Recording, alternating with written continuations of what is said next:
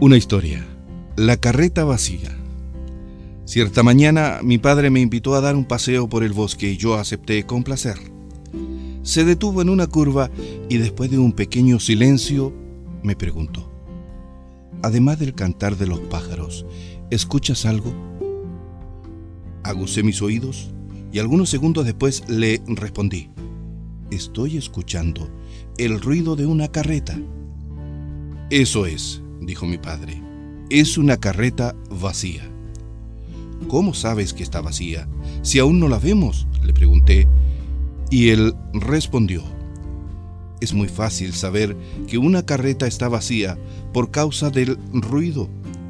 Cuanto menos cargada está una carreta, mayor es el ruido que hace.